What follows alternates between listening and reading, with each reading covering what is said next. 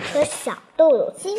星妈妈和她的孩子小豆豆星住在高高的天空里，他们白天睡觉，晚上出来活动。星妈妈喜欢织毛线，她在夜空织呀织呀，织出好多漂亮的云朵，让它们在天空中飘。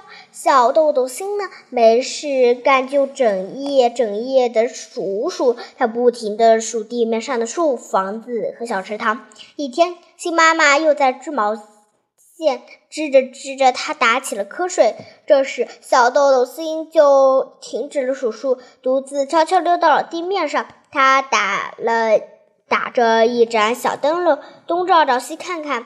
他瞧见一只小松鼠睡在树洞里，小松鼠张着小嘴巴，打着呼噜，模样挺可爱。他瞧见一只小刺猬睡在草丛里，正在做着梦，笑得甜甜的。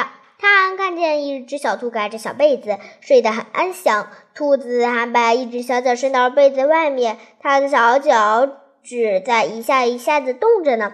小豆豆心飞回妈妈的身边。这时天慢慢变亮了，他们该回家睡觉了。小豆豆心对妈妈说：“妈妈，等会儿我睡着了，你可你看看我是什么样子的，好吗？”“当然可以。”妈妈拉着小豆豆心的小手往前走。她说：“你睡着时的样子一定是非常可爱的。”